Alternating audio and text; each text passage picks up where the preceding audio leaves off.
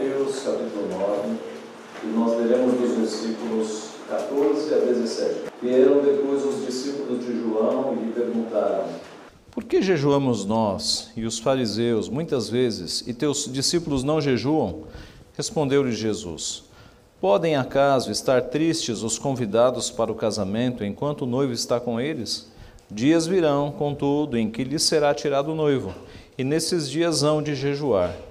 Ninguém põe remendo de pano novo em veste velha, porque o remendo tira parte da veste e fica maior a rotura. Nem se põe vinho novo em odres, em odres velhos, do contrário, rompem-se os odres, derrama-se o vinho, e os odres se perdem. Mas põe-se vinho novo em odres novos, e ambos se conservam. Vamos orar?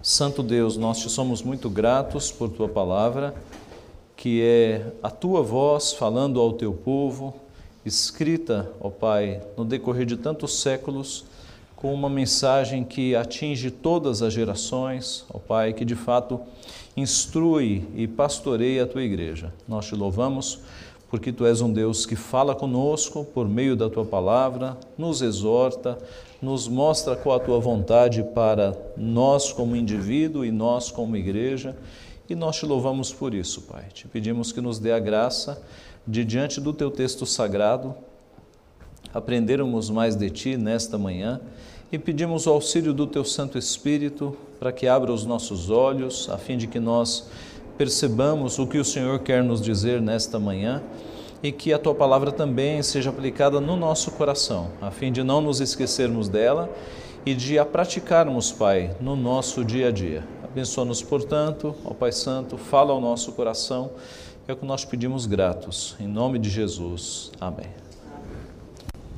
Meus irmãos, há dois mil anos atrás, Jesus disse que o reino era chegado. Mas se o reino é chegado de fato, por que os pobres não estão ouvindo mais das boas novas?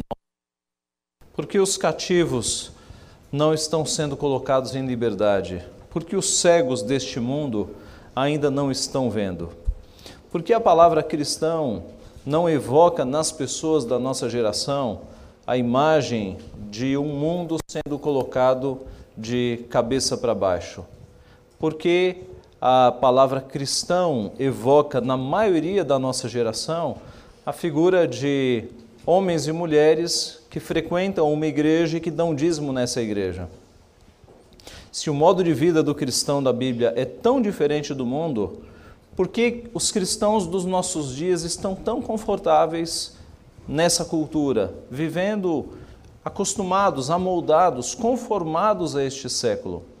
Por que, que os cristãos não são, como na perspectiva bíblica, diferentes do mundo, com uma vida diferente, com boas obras, com evangelização, com um estilo de vida que evocaria no mundo perguntas do tipo: por que, que vocês são tão diferentes? Por que, que vocês vivem desta forma?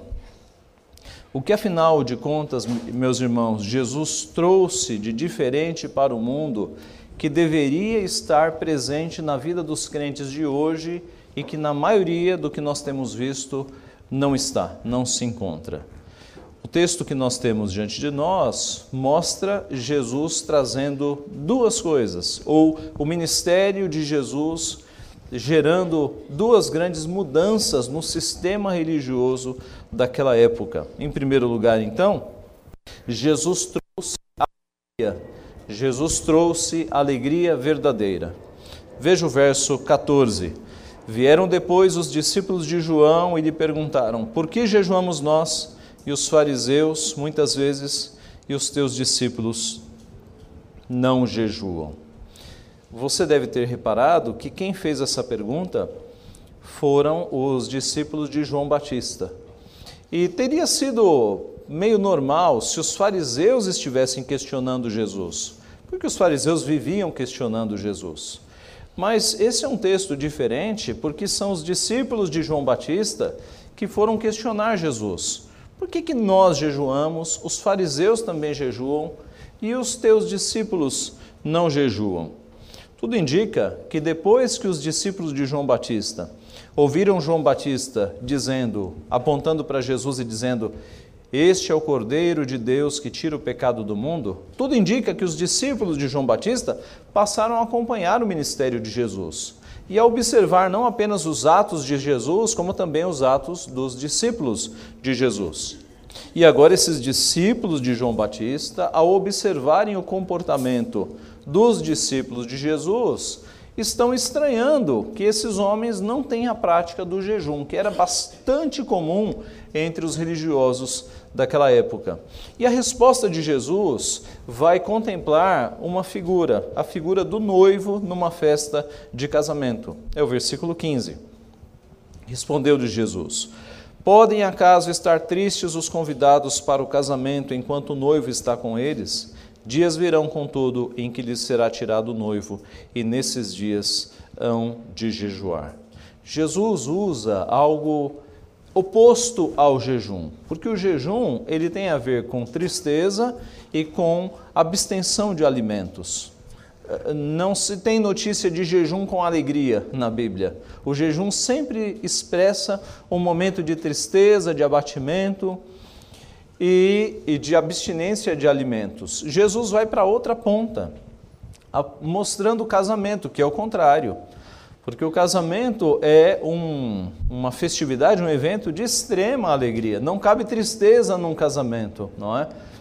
E no casamento também, coisa que não falta é comida. Naquela época, os casamentos duravam uma semana. As pessoas vinham de longe para ficar a semana na festividade. Então, o que, que Jesus está querendo dizer aqui? Se ele responde que chegou um tempo não mais de jejum e de tristeza, mas de alegria e de regozijo. Ora, Jesus está falando da alegria que, que veio a partir do Messias. Jesus, nesta pequena comparação, ele se coloca como noivo. E ele pergunta: seria normal numa festa de casamento, os convidados estarem tristes? Se o noivo está ali, se a noiva está ali? Ele não coloca a figura da noiva porque o seu objetivo é colocar a ele como o noivo. Seria justo, agora que o Messias está entre vocês, vocês estarem fazendo jejuns, estarem tristes, contristados? Isso não tem lógica alguma. O Messias, o esperado das nações, está entre vocês. É época de alegria, de regozijo, não de tristeza ou de jejum. Ora, irmãos, esta alegria que o Messias tra traria foi profetizada por Isaías, em Isaías 9. Nós conhecemos muito Isaías 9,6, porque o um menino nos nasceu, um filho se nos deu. Mas observe o contexto anterior de Isaías 9,6. Tens multiplicado este povo, a alegria lhe aumentaste. Alegram-se eles diante de ti como se alegram na ceifa, e como exultam quando repartem os despojos. Porque tu quebraste o jugo que pesava sobre eles, a vara que lhes feria os ombros, e o cetro do seu opressor, como no dia dos midianitas. Porque toda bota com que anda o guerreiro no tumulto da batalha, e toda veste revolvida em sangue, serão queimadas, servirão de pasto ao fogo porque um menino nos nasceu, um filho se nos deu. O governo está sobre os seus ombros, e o seu nome será Maravilhoso Conselheiro, Deus Forte, Pai da Eternidade, Príncipe da Paz, para que se aumente o seu governo e venha paz sem fim sobre o trono de Davi e sobre o seu reino, para o estabelecer e o firmar mediante o juízo e a justiça, desde agora e para sempre. O zelo do Senhor dos Exércitos fará isto. Então, quando Isaías fala, porque um menino nos nasceu, ele deu um contexto de alegria. A alegria que foi presente séculos depois com a chegada do Messias, com a libertação que o Messias trouxe ao seu povo. Então, nesse primeiro momento, a resposta de Jesus é que o Messias está entre vocês. Não há tempo para tristeza, não é mais tempo de jejuns, de rostos desfigurados, de lágrimas. O Messias está com vocês. Não é tempo de jejum. Jesus trouxe alegria. Em segundo lugar, e a continuação do texto, Jesus trouxe mudança. Jesus trouxe alegria, Jesus trouxe mudança. Mudança em que sentido? Veja o verso 16. Mais duas parábolas. Ninguém põe remendo de pano novo em veste velha porque o remendo tira parte da veste e fica maior a rotura. Ninguém, ah, perdão, nem se põe vinho novo em odres velhos, do contrário, rompem-se os odres, derrama-se o vinho e os odres se perdem. Mas põe-se vinho novo em odres novos e ambos se conservam. As imagens aqui para nós não são muito conhecidas, mas para o povo da época, totalmente conhecidas. A primeira imagem é de alguém colocar um remendo de pano novo numa roupa velha. Qual é o problema de se fazer isso? Quando essa roupa remendada for lavada, o pano novo vai encolher e vai rasgar o pano velho. As resistências são diferentes. Um pano novo tem uma resistência, o pano velho tem outra resistência. Então ninguém fazia isso. Na época era muito comum que você não colocava pano novo para remendar roupa velha. Você, no máximo, teria que colocar um pano velho para remendar uma roupa velha. Porque eu repito, o pano novo, na primeira lavada, ele encolheria e rasgaria a roupa velha. E seria, como diz aqui Mateus, a rotura, o buraco seria maior do que o buraco original. A segunda figura, dos odres, tem a ver com algo que era, era produzido naquela época para armazenar vinho. Eles pegavam animais de pequeno porte, cabritos ou bodes, e, e tiravam todas as, as entranhas desse animal, de modo que, dando um nó nas patas, nas quatro patas, você tinha ali um receptáculo para armazenar vinho. Eles limpavam todo o animal, né? viravam do avesso, davam um nó então, costuravam né? as, as patas, as quatro patas, vai imaginando aí a cena, as quatro patas de um animal costurados, e a, a, única entrada era a parte da cabeça. Então você tinha ali um receptáculo para colocar vinho, para que o vinho fosse fermentado. Agora, o vinho, quando ele fermenta, ele aumenta de volume. Se você colocasse um vinho num odre velho, isso significa. É, é, todo esse processo do animal se chama odre, ok? Num odre velho, o odre sendo velho, ele já, taria, já estaria no máximo da sua capacidade de se, de se expandir. Então você romperia esse odre. Né?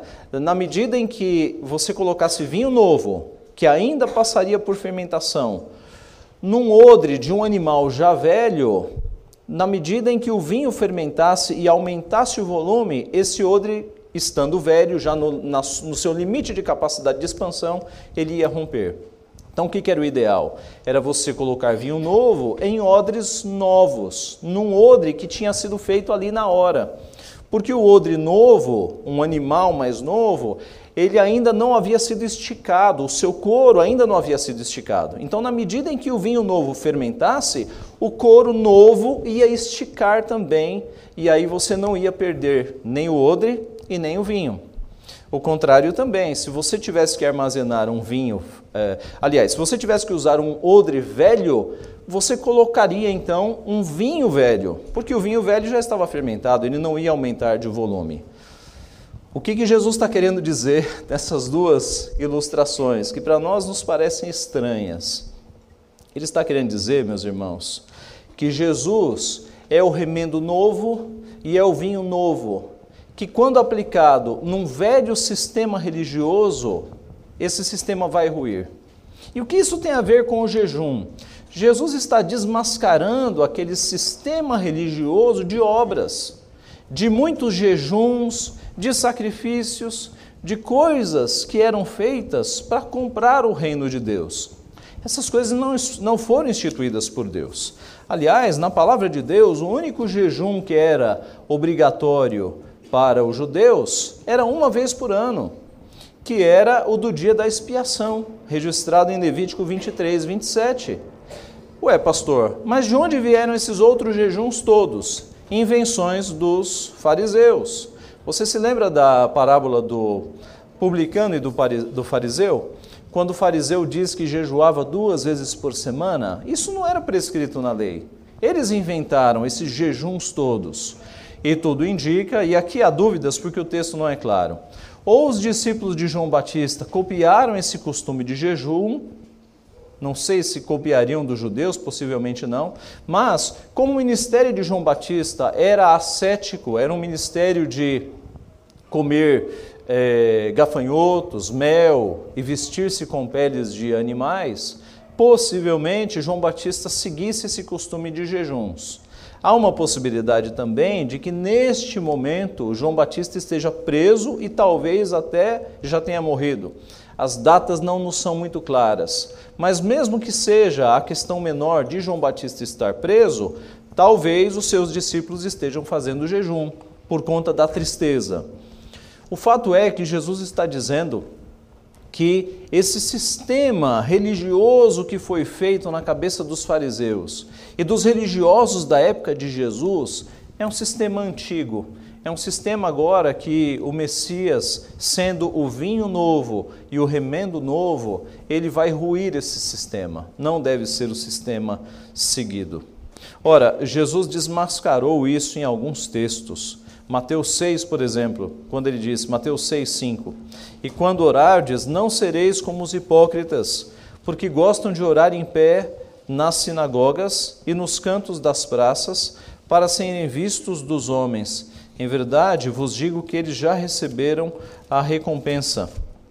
E quando ele fala de jejum, Mateus 6, ah,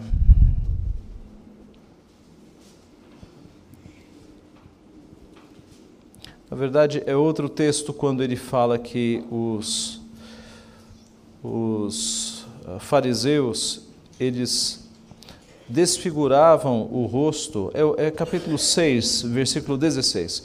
Quando jejuardes, não vos mostreis contristados como os hipócritas, porque desfiguram o rosto com o fim de parecer aos homens que jejuam. Em verdade vos digo que eles já receberam a recompensa. Tu, porém, quando jejuares, unge a cabeça e lava o rosto, com o fim de não parecer aos homens que jejuas, e sim a teu pai em secreto, e teu pai que vê em secreto te recompensará. Então, além de os fariseus usarem esse tipo de obra, esse tipo de prática como se fosse uma obra para comprar o favor divino, alguns dos fariseus não jejuavam, mas acordavam de manhã, não faziam a sua higiene facial, como que deixavam o rosto estranho para parecer que eles estavam na prática de jejum. E é por isso que Jesus os chama de hipócritas, não é? Eles estavam ali atuando na verdade. Irmãos, já na época dos profetas, o tipo de jejum que era um jejum mecânico apenas para comprar o favor de Deus, ele já foi desmascarado. O profeta Isaías, no capítulo 5, versos 6 e 7, diz o seguinte: Isaías 5, 6 e 7.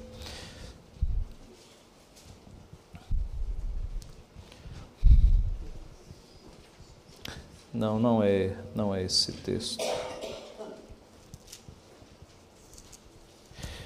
É Zacarias 7, de 1 a 10, como foi lido.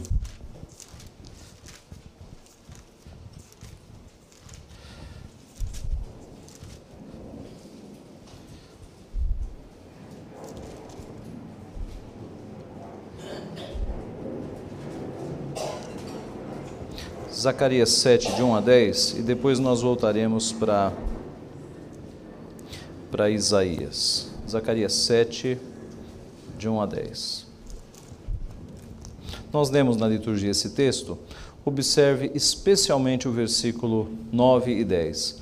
Assim falará o Senhor dos Exércitos: Executai juízo verdadeiro, mostrai bondade e misericórdia, cada um a seu irmão não oprimais a viúva, nem o órfão, nem o estrangeiro, nem o pobre, nem intente cada um em seu coração o mal contra o seu próximo. Você observou que no começo do texto eles estão é, é, é, é apresentando jejuns ao Senhor. Veja o verso 5. Fala a todo o povo desta terra e aos sacerdotes. Quando jejuastes e pranteastes no quinto e no sétimo mês, durante setenta anos, acaso foi para mim que jejuastes?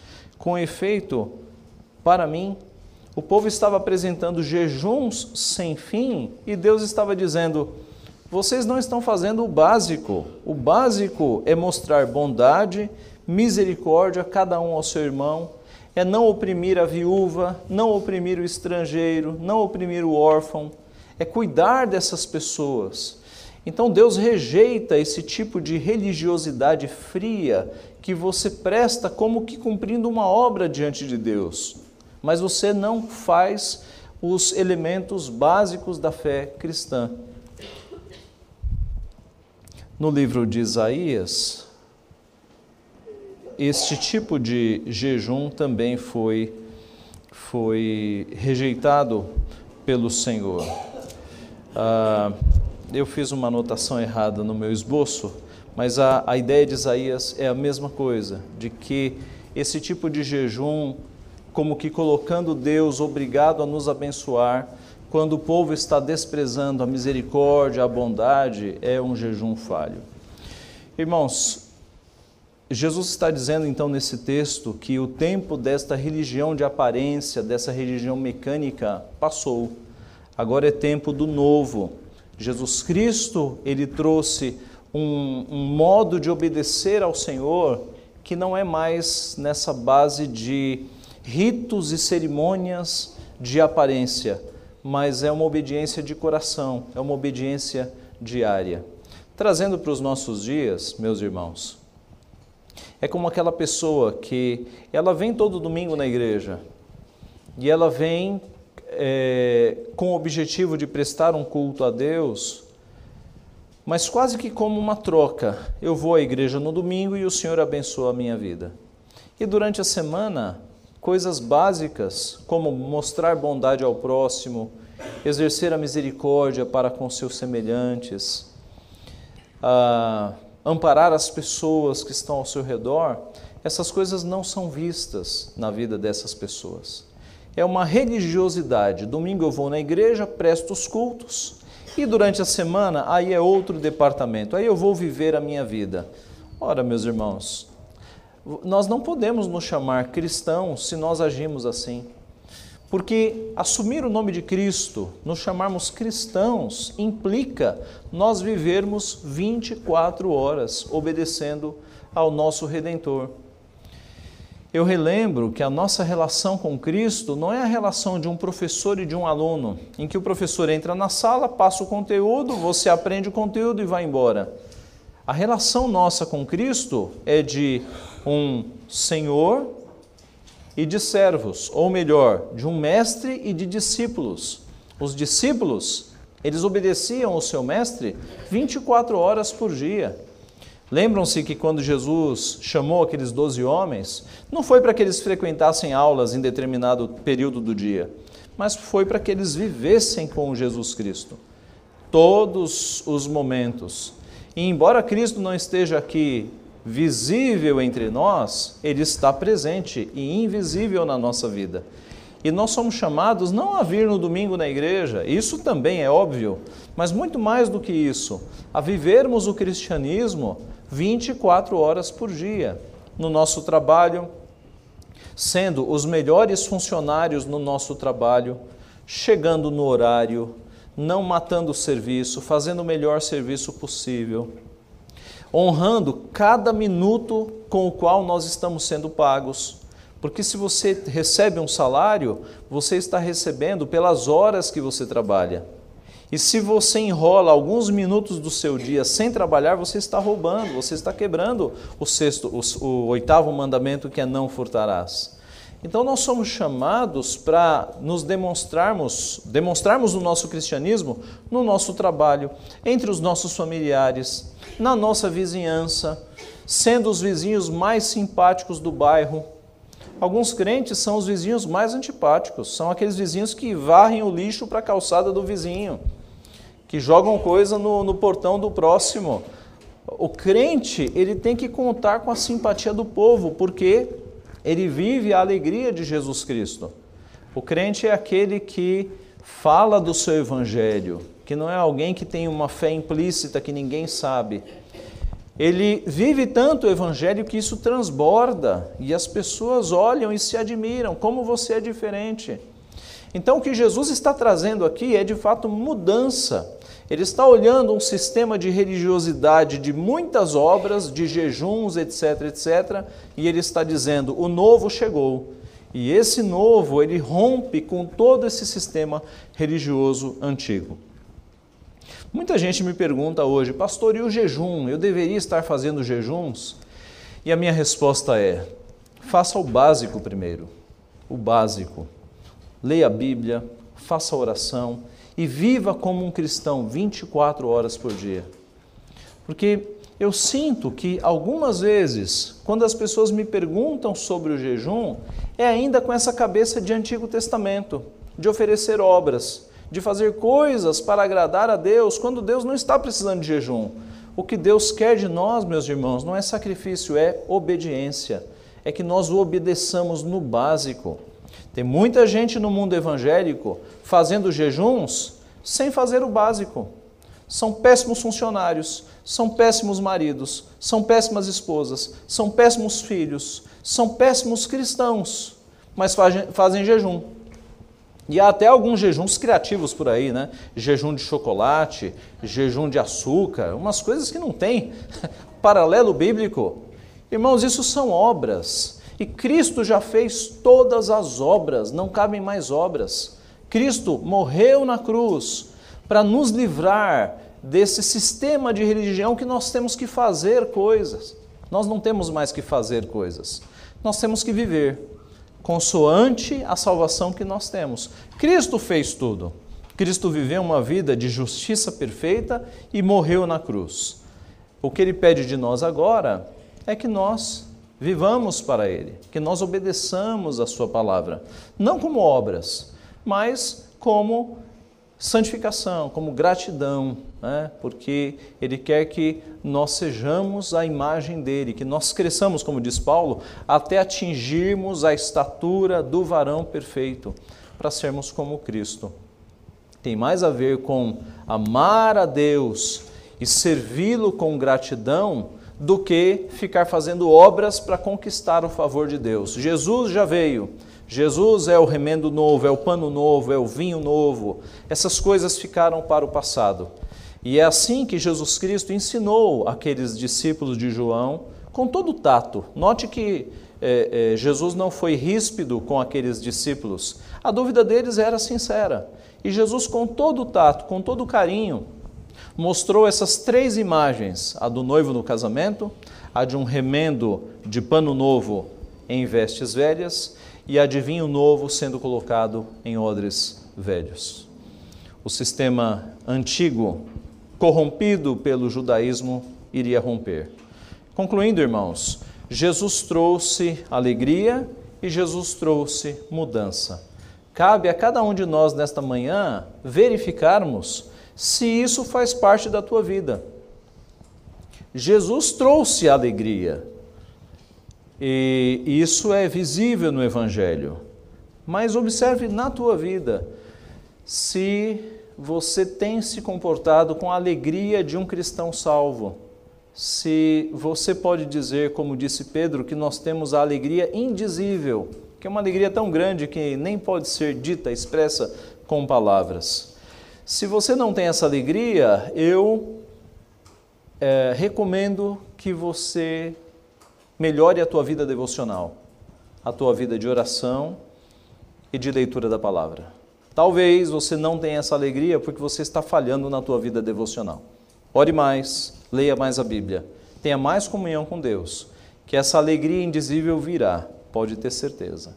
É a alegria que os crentes têm, mesmo na cama de um hospital, mesmo no desemprego, essa alegria ninguém rouba de nós, porque é Deus quem nos dá. É uma alegria perene que está no coração dos filhos de Deus. Se você não tem, ore mais, leia mais a Bíblia. Viva em obediência ao Senhor. E Jesus trouxe mudança, meus irmãos. E aí cabe a cada um de nós é, nos autoexaminarmos.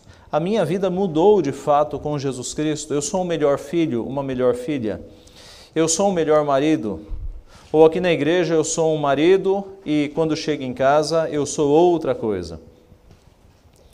É conhecida aquela ilustração né, de um garoto que disse para um presbítero: Eu queria que a gente morasse aqui na igreja. Por que, meu filho? Porque meu pai aqui na igreja é santo, lá em casa é um demônio. Então, isso é, é, é sério, não é? é? A tua vida mudou de fato com Jesus Cristo. Os teus hábitos mudaram, teu vocabulário mudou. A mudança é visível entre os teus familiares. Ora, irmãos, nós somos cristãos 24 horas por dia. Nós devemos de fato ter uma vida totalmente diferente do mundo. E aí sim as pessoas vão pedir razão da nossa fé, porque elas vão ver em nós uma vida tão diferente que elas vão se surpreender. E aí nós vamos dizer: não, eu sou diferente, eu ajudo o próximo porque Cristo me salvou. Eu tenho misericórdia das pessoas, eu ajudo as pessoas porque Cristo me salvou. Eu é, deixo de fazer esse tipo de coisa porque Cristo mudou a minha vida e assim por diante. Aí você vai ter respostas. Mas para que você desperte as perguntas, a tua vida tem que ser diferente. Se a sua vida for igual a das pessoas do mundo, ninguém vai pedir razão da tua fé. Vão pedir razão da tua fé quando você se demonstrar de fato um cristão com vida diferente. Aí sim você vai poder responder. É, algo ainda no texto que precisa ser esclarecido. Jesus Cristo nos diz que quando o noivo está presente, não cabe é, motivo de tristeza, não cabe jejum, mas dias virão em que o noivo será retirado. Ele diz isso, estamos em Mateus 9, no verso 15: Dias virão, contudo, em que lhe será tirado o noivo, e nesses dias hão de jejuar. Isso de fato aconteceu. Jesus Cristo foi preso, foi morto e durante três dias permaneceu morto. E os evangelhos mostram a tristeza que se abateu sobre os discípulos. Aqueles foram dias próprios de tristeza e de jejum. Mas, pastor, ainda não estamos nessa época? De jeito nenhum. Porque Cristo ressuscitou e Cristo está entre nós. O noivo não nos foi retirado, nós não somos órfãos. Nós temos hoje Cristo em nós, habitando em nós. Então, esse período de tristeza, de jejum, de luto, foi um período de três dias. Nós não estamos mais nele. Nós estamos no período de alegria. Nós não precisamos nos entristecermos. Nós precisamos adorar ao Senhor e ter uma vida de fato de mudança, de alegria, demonstrando ao mundo que o nosso Redentor vive. Que Ele assim nos abençoe, irmãos. Amém.